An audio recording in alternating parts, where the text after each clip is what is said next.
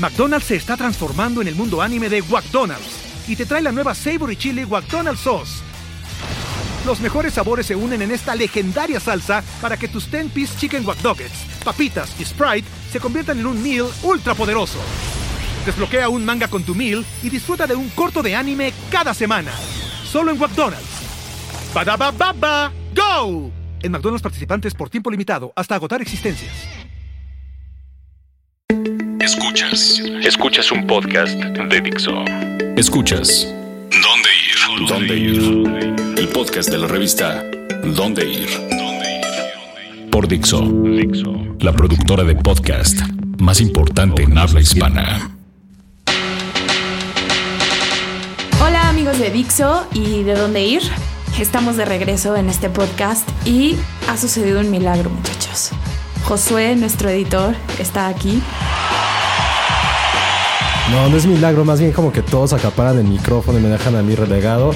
Que ustedes, todos los creditores, tienen hambre de fama y me relegan. Pero qué bueno estar aquí de regreso. Gracias, Dixo, sus nuevas oficinas. El segundo podcast de la segunda temporada. Y bueno, pues también está con nosotros la flamante, literalmente por su pelo, eh, Cristina Vales, nuestra coeditora de cine. Hola, amigos. Saludé con la mano, pero no me ven. Y estamos aquí para cerrar lo que será enero. Y mm. creo que el primer trimestre del año se va a venir fuerte. Enero, el mes donde todos los días son lunes. Siempre hay pendientes, siempre tenemos cosas que hacer. Parece que todos los días estamos en cierre, pero eso es un poco el. Más que ni siquiera es la magia, es como la pesadez de este mes, pero está padre. Me, gusta este mes por el frío y porque no hay mucho dinero, entonces todo está un poco vacío. es una forma de disfrutar también de, de la hora Ciudad de México. Tú no sufres de la cuesta de enero. No, claro que sí. hay que decir que acaba de regresar de un increíble viaje en Vancouver, pero ya les contará mucho más adelante de eso. Ah, pues sí, podemos platicar eso si, si quieren. Pero ya después veamos primero como nuestra agenda un poco.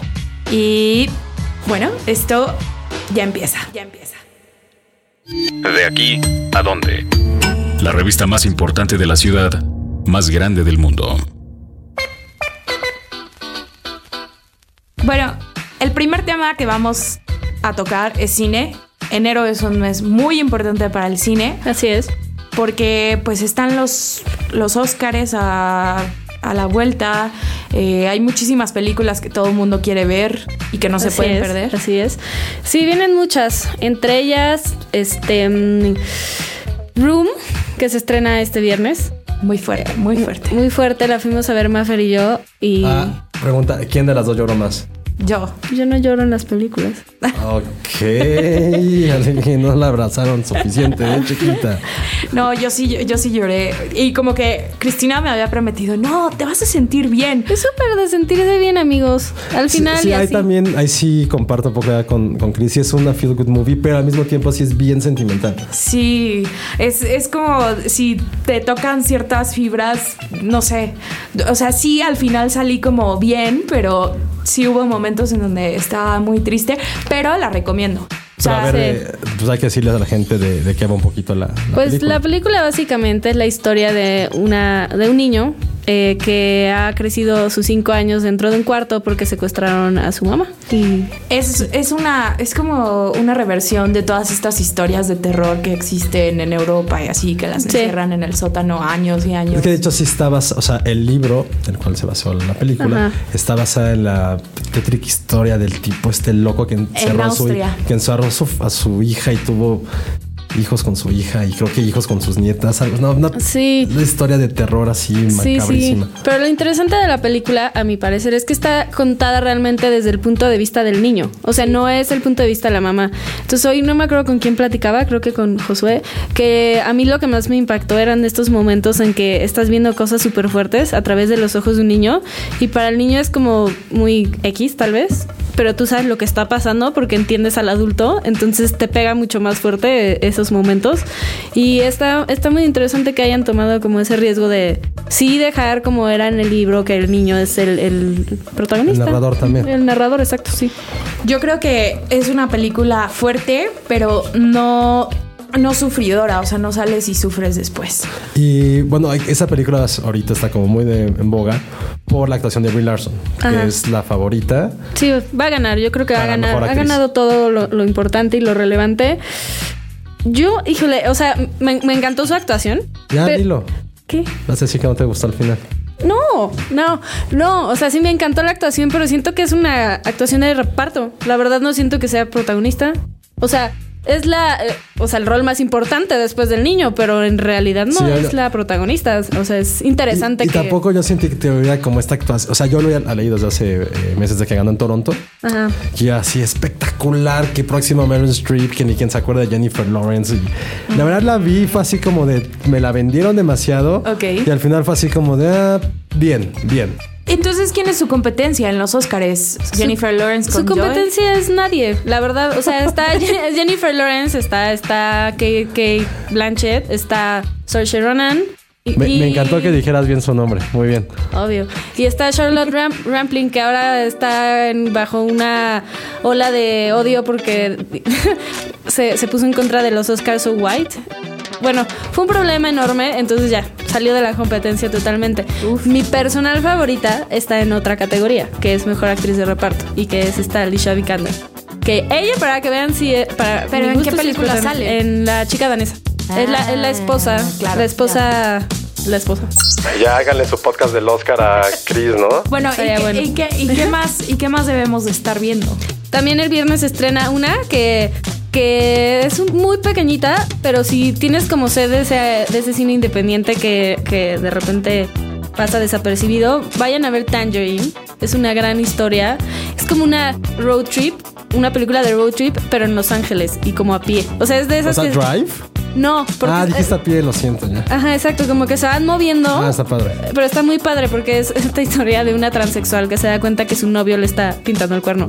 Entonces lo va a buscar, pero en ese camino se va encontrando, ya sabes, con mil cosas. Y está muy chistosa, de verdad. Es, es muy diferente, pero muy chistosa. Entonces, si tienen como sed de algo diferente, yo les recomiendo. ¿Y esto está para algo de premios? No, eh, estuvo así en las, como ya sé, las listas cortas que, de que igual se colaba en algo, pero no. O sea, paseó por varios festivales importantes, pero en realidad no, o sea, no, nunca logró como colarse a las premiaciones. Creo que es un tema un poco. Ya hay una de transexuales, muy bonita. que será aburridísima, por cierto. No está aburrida, no, está buena, nada más que es, o sea, es otra cosa totalmente diferente. Bueno, y si no te interesa el cine serio, el cine de arte, ¿qué hay en cartelera? Master of None en Netflix. No.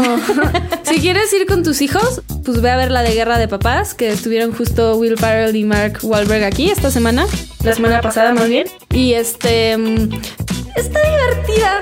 Digo, no es mi no es mi Es como tu opción Z, pero o sea, sí, pero para mí, o sea, no, no tiene nada. La verdad es que a mí me pareció buena ya sabes, pero no me emocionó ni nada. Es como para ir con los hijos, salir y decir somos una gran familia, ya sabes. Yo, yo voy a decir algo últimamente que, o sea, que como decía que enero es un mes de lunes completos, a veces en la noche nada más tengo que ver como cosas bastante burdas para estar como escuchando algo para concentrarme en cosas tristemente del trabajo a las 10, 11 de la noche.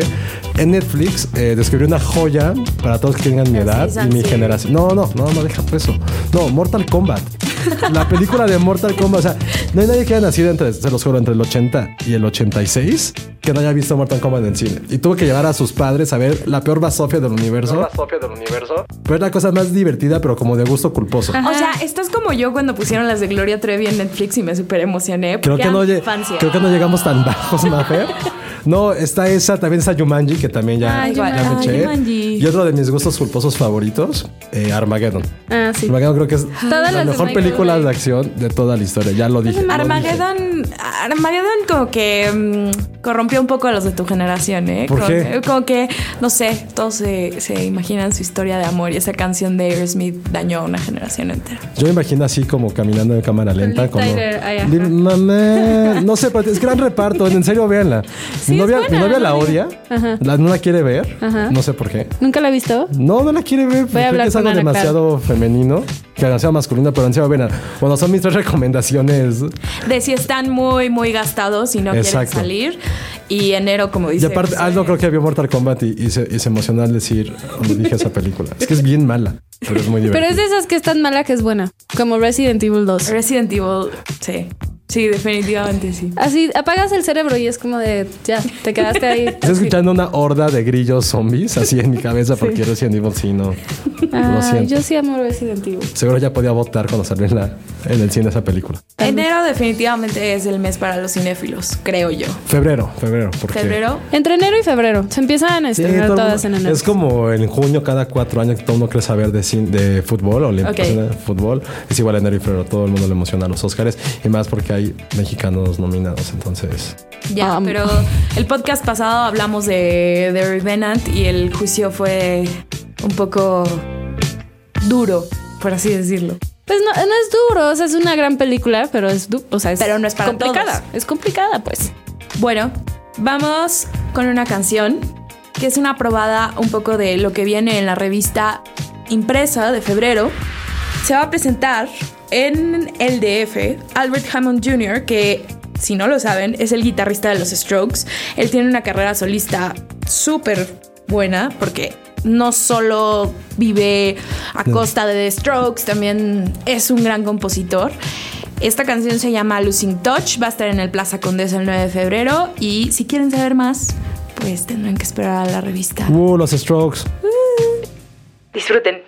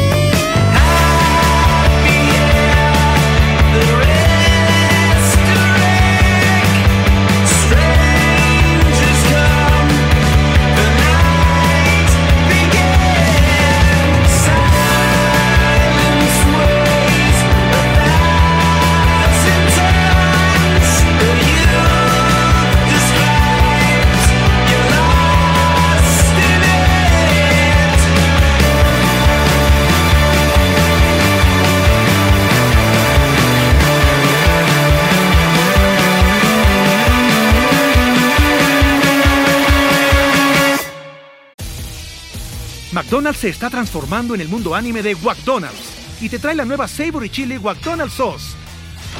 Los mejores sabores se unen en esta legendaria salsa para que tus 10-piece chicken wack papitas y Sprite se conviertan en un meal ultra poderoso.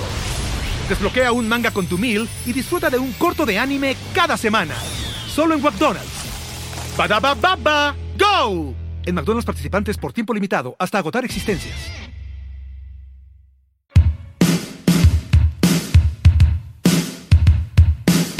Esta vez vamos a cambiar un poco las cosas y no les vamos a proponer un plan en corto, mejor les vamos a proponer que compren la revista y se den muchos planes, porque realmente trabajamos muy arduamente para que ustedes tengan miles de opciones para todos los gustos y yo creo que febrero se pinta como una gran revista. ¿Tú qué dices, Josué? Sí, las ojeras lo avalan. Eh, pues mira, si quieren hablamos rápidamente de, lo que tenemos este mes, que todos no se preocupen, lo pueden encontrar todo en nuestra, nuestra página. La portada es eh, la ciudad de los solteros. Descubrimos que el DF Voy a seguir diciendo DF, yo creo que aquí ya está dentro de tres generaciones. No, no va a cambiar ya, están en sus ridiculeces. Eh, bueno, es la ciudad con mayor número de solteros. Decimos como planes para Está bien disfrutar de tu soltería, pero ¿dónde, ¿dónde empezar a ligar? Es un gran, gran texto de un muy buen escritor que, nos, que estuvo colaborando con nosotros. Y fue un eh, tema que causó controversia dentro de la redacción, porque no todos son papas casadas. Sí. Y, y al final, yo soy soltera. Hola, muchachos. Hola. Hola. Mándenle, mándenle mensajes no, por favor, Twitter. No. Sí, es bajo cap. Un gran error, así, un gran. Eso, eso es en serio. Eh, de verdad, esas personas que se emocionan cuando alguien trata de conquistarla. Vía, eh, vía Twitter. mentiroso eres. Qué es en serio. Nos consta a nosotros. yo no me siento tan cerca de, de Maffer. Yo me siento Cris es su vecina y se lo juro, sí se emociona. Entonces hagan, hagan un favor. Oye, yo no soy la que juega las cartas con Tinder, pero pero fue en contra de ustedes dos. No, yo Pero Yo no a mí, a mí la verdad sí me interesa mucho leer el especial porque digo, ok, Tinder todo el mundo lo conoce, ahora, ¿no? Pero ¿qué hacemos si queremos proactivamente y no virtualmente conocer a alguien para pasar el rato, o sea, no necesariamente una relación, porque al final el DF, esa es una de las cosas que yo creo que se concluye, que no necesariamente es la ciudad más fácil para tener pareja porque a veces no los puedes ver todos los días. Porque el amor se acaba en el viaducto. Eso es algo súper, súper cierto. Y también lo que eh, investigamos en esta revista, a lo mejor ya veremos en el 14 de febrero, andamos más en este tema. Pero está padre cómo ha cambiado también las generaciones, ¿no? A mí sí me tocó toda la época en alzar la bocina de casa de mi mamá, marcar un teléfono y saber que del otro lado te iba a contestar un señor que te iba a juzgar por preguntar si estaba su hija libre o más para que te la pasara. Ahora de los que a lo mejor mis primos ya no tienen que pasar por eso. Exacto. Entonces así de eh, mensaje y eso también influye mucho en o llamar al celular y que te conteste la persona a la que le quieres hablar. Eso también. Bueno, ahorita este, también aquí tenemos como una experta en estos temas que es nuestra gran Cristina. ¿Yo? ¿De qué temas? no, que también pusimos lugares para ligar, sobre todo bares, ah. que no es tan fácil como nos han pintado en las películas. No. Pero es otro tema que tenemos en la revista. El otro tema bastante interesante que creo que aquí sí todos fuimos muy felices fue un especial de tacos que hicimos. Sí. Eh, pero no tacos, no, nos fuimos por el, taco, por el pastor, el bistec. El taco común, como le digo. Exacto, sino tacos eh, un poco más exóticos, es decir, de carnes pues no tan regulares. Hablamos de tacos de jabalí, tacos prehispánicos. Yo creo que eh, este mes fue controversial porque todos teníamos una taquería, una recomendación y cada quien defendía muchísimo a los suyos. Hay unas personas en la redacción que defienden una cierta taquería en la Narvarte, otros que defendíamos ah, sé qué taquería que no pienso pisar nunca en mi vida. Sí, no sé cuál. Pero bueno. Pero por ejemplo, eh, lo que estuvo padre es que no solamente hablamos de este tipo de tacos, eh, también dijimos, damos una recomendación al final del artículo de nuestros favoritos. Es decir, ok, pues si queramos o no el bistec, el pastor, la costilla siguen dominando nuestros, nuestros días. Nunca falla un buen pastor. No, Y, yo sí. Yo estoy de acuerdo. Por ejemplo, tú preguntaste este fin de semana unos ricos tacos nocturnos en en Polanco. En Polanco, yo conozco unos, pero es más como un puesto. Son los tacos Marbichi, que antes literal eran una mesa. Están afuera de foro Foro Mazarik. Ajá. Pero ahora ya son un food truck. La última vez que fui me emocioné muchísimo.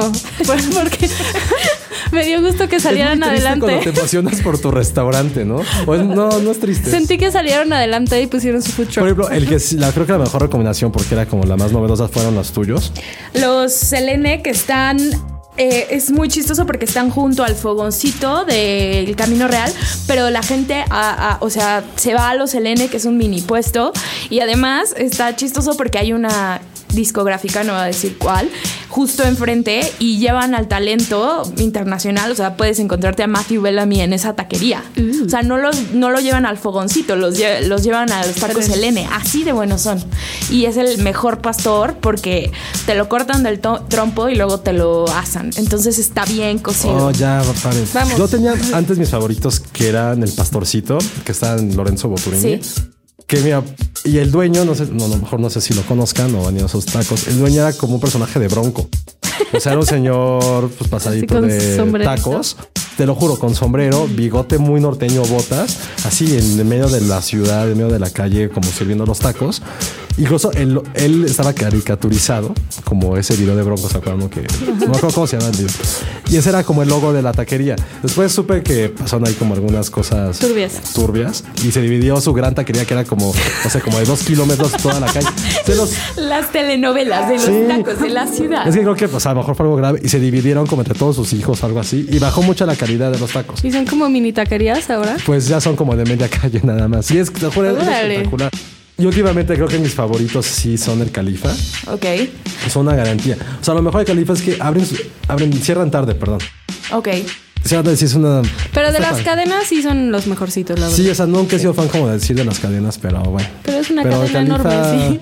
Yo son digo- grandes, la verdad, sí. sí. Yo digo que el mejor taco es el que está cerca y el que está abierto. Es real eso. Sí. O sea, a la hora de que te da el monchis del taco, vas al que está abierto y está cerca. Eso deberías estar como en tu tumba. Es, un gran una- epitafio. Exactamente. Sí, yo Ven chicos, arroba maf-cap. Arroba maf-cap. No lo hagan, por favor. Yo sé que soy una poeta, pero, pero así dejémoslo. De los tacos. Y ya, pero, y ya por último tenemos nuestro especial de galerías. Eh, Del cual vamos a hablar el próximo podcast, porque vamos a traer a la experta en la revista, o sea, la señorita Tete. para hablar de galerías donde puedes comprar tu primera obra de arte. Exacto. Y muchos restaurantes. Hay uno que vamos a publicar que creo que es mi nuevo gran favorito. No sé si. Fonda Mayora. No se ve cerca, pero, Ok. ¿Cuál? pero no. No, no, no, no. es, que creo que ahorita la Roma está agarrando como. Ondita. Sí. Otra vez. Yo creo que la Roma está, está agarrando ondita, pero también está muy interesante lo que está pasando donde tú vives, Josué, en la San Miguel Chapultepec. También en la Juárez he encontrado algunos lugares que me quedo, o sea, con el ojo cuadrado de qué hace esto aquí y, y- y hay muchas propuestas. O sea, la ciudad ya no está limitada a la Condesa. Y ahorita que la Condesa no es el lugar óptimo para fiestear, hay que salirse un poco de ahí, muchachos. Pues sí, entonces, este, compren la revista, comenten cuál es su taquería favorita. Haremos ahí por ahí algunos videos, pero creo que eso es lo mágico de, de esta ciudad, ¿no? Que cada quien tiene su taquería favorita. Y líguense a Maffer por Twitter. Dios mío, esto se ha convertido en una... ¿Estás de me- acuerdo? O sea, tú te quitas al portero. Sí. deja- ibas a meter gol, nos dejaste el pase así a sea, y a mí para que lo anotaran. Soy la única soltero en forma de, de la redacción y, y me quieren a fuerza. No, yo soy muy feliz soltera. Ya que lean la revista van a entender por qué soy feliz soltera. El restaurante que les decía era es el Lucas Local. Está ahí en Colima, es comida mexicana con fusión eh, de Baja California. Está súper, en serio, está bien, bien ¿Cómo rico. dijiste que Lucas Local. Lucas Local. Está en la calle de Colima, muy cerca de Cuauhtémoc. Tal vez voy. No, sí, en serio. Mi nuevo favorito es el Bowie. Ah, Bobby es una belleza. Bowie está delicioso. También, eh, no sé, digo, la verdad es que a veces entro a los lugares y ni siquiera me, me fijo, bueno, o sea, sí me fijo, pero no, como que no voy y le- leo reseñas. Si sé que es nuevo, voy y lo pruebo y que Ya me hable de eso. Ajá, exacto. Pero la verdad es que en la revista siempre es garantía que lo que recomendamos está bueno. Sí, la verdad, restaurante sí lo estamos haciendo bastante bien. Pero igual, ustedes pueden comentar al final de este podcast de sus nuevos lugares favoritos en los últimos, las últimas tres semanas. Que, las primeras tres semanas, perdón. Han de- abierto muchos, ¿no? de este Como que mes. Sí. No, no nos, no nos odien porque no podemos cubrir todo. El DF es tan grande que bueno, a veces abruma. Pero podrían invitar a Maffer a esos nuevos restaurantes. Arroba maf-cap. Este sábado en Amantes de Café, ellos no se conocían y tomarse un café les cambió la vida. Quiero sufrir. Bueno, eso es todo por esta semana. Creo que la próxima yo no quiero hablar de mi vida amorosa, pero bueno, eh, nos vemos la bueno, nos escuchamos la próxima semana y la última noticia es que Cristina ya las, las últimas dos noticias. Y Josué van a estrenar Chan, chan, chan. Un videoblog de cine. No les diremos más, para que lo vean. Porque no escucharon lo suficiente en los primeros cinco minutos de este podcast. Ajá. No, y la otra noticia también está bastante padre. Tarantino. Ah, sí, es verdad. Y yo, ¿qué? Ya, ya me acordé. Pues le tenemos una sorpresa con Tarantino, así que estén muy, muy, muy al pendiente eh, en la próxima semana. Esta semana. Sí. sí.